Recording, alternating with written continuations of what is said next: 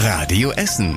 Der Tag in fünf Minuten. Am 11. August mit Stefan Weisemann. Guten Abend. Schön, dass ihr zuhört.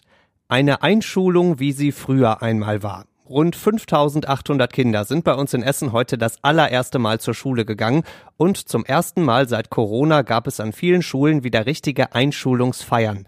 An der Laurentius-Schule in Steele zum Beispiel durften die Kinder ihre komplette Familie mitbringen heute. Zuletzt war ja meistens nicht mehr als Mama und Papa erlaubt. Trotzdem war auch heute an vielen Schulen noch ein bisschen Vorsicht in der Schultüte mit drin. An der Schule an der Rahmstraße in Altenessen zum Beispiel läuft die Einschulung an zwei Tagen, damit nicht zu viele Menschen auf einmal kommen. Die Kinder, die kommen, sind an sich eigentlich auch schon genug, denn rund 5800 Erstklässler sind so viele wie seit vielen Jahren nicht mehr bei uns.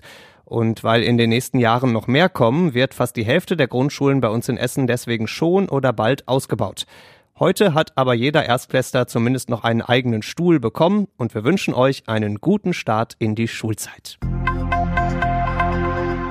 Ein Haltestellenhäuschen wird zertrümmert, Werbetafeln zerstört, Mülleimer angezündet. Das Jahr 2021 hat in Altenessen mit der großen Silvesterrandale angefangen. Eine Gruppe Männer hat damals alles kurz und klein geschlagen und davon Handyvideos gemacht, die sind dann auch durchs Netz gegangen. Schnell hat die Polizei in Altenessen damals Verdächtige festgenommen, aber angeklagt ist von denen bis heute keiner. Das liegt vor allem daran, dass die Männer auf den Videos nicht eindeutig zu erkennen sind. Ein erster Gutachter hat in diesem Punkt mittlerweile aufgegeben und jetzt kommt eine zweite Gutachterin ins Spiel und damit wird's auch ein bisschen abgedreht, denn sie will von den Verdächtigen Vergleichsvideos haben. Das heißt also, die Männer müssen demnächst zur Polizei gehen und werden dann dort gefilmt. Eine Art Chaotencasting kann man sagen. Die Gutachterin will die Videos dann miteinander vergleichen und die Männer so möglicherweise überführen. Wie lange das dauert, ist unklar. Ohne das eindeutige Erkennen wird es auf jeden Fall keinen Prozess geben. Das ist relativ logisch. Über ein verwackeltes, dunkles Video, auf dem ein Angeklagter eventuell zu sehen sein könnte, würde jeder Verteidiger vermutlich lachen. Die Silvesterrandale von Altenessen sorgt damit weiter für sehr viel Arbeit. Wie viele Menschen leben in ihrer Wohnung? Was haben sie gelernt? Was arbeiten sie? Solche und ähnliche Fragen mussten in den letzten Monaten tausende Essener beantworten beim Zensus oder Volkszählung, wie man früher ja mal gesagt hat.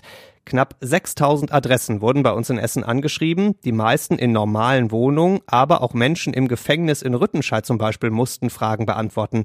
Ja, sie mussten, verweigern darf man das nicht, haben einige trotzdem gemacht, sagt die Stadt.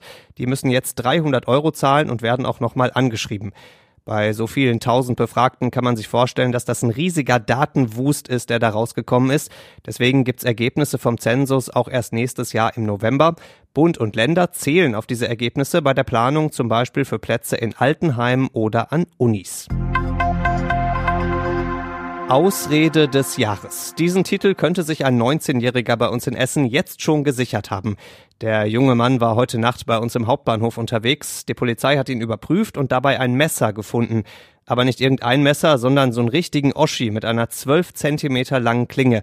Sowas hat man ja normalerweise jetzt nicht unbedingt in der Tasche.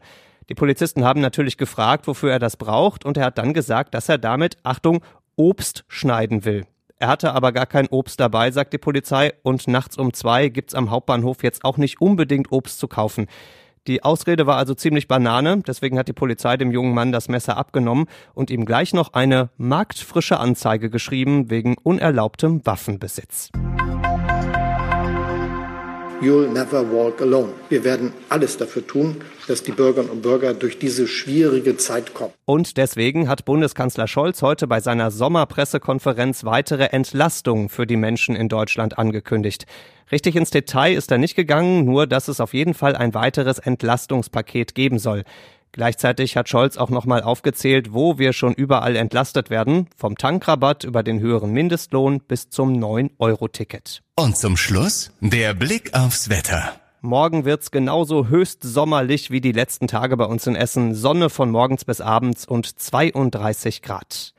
Die nächsten Nachrichten bei uns aus Essen gibt's bei Radio Essen wieder morgen früh ab 6. Macht euch einen schönen Abend. Das war der Tag in fünf Minuten. Diesen und alle weiteren Radio Essen Podcasts findet ihr auf radioessen.de und überall da, wo es Podcasts gibt.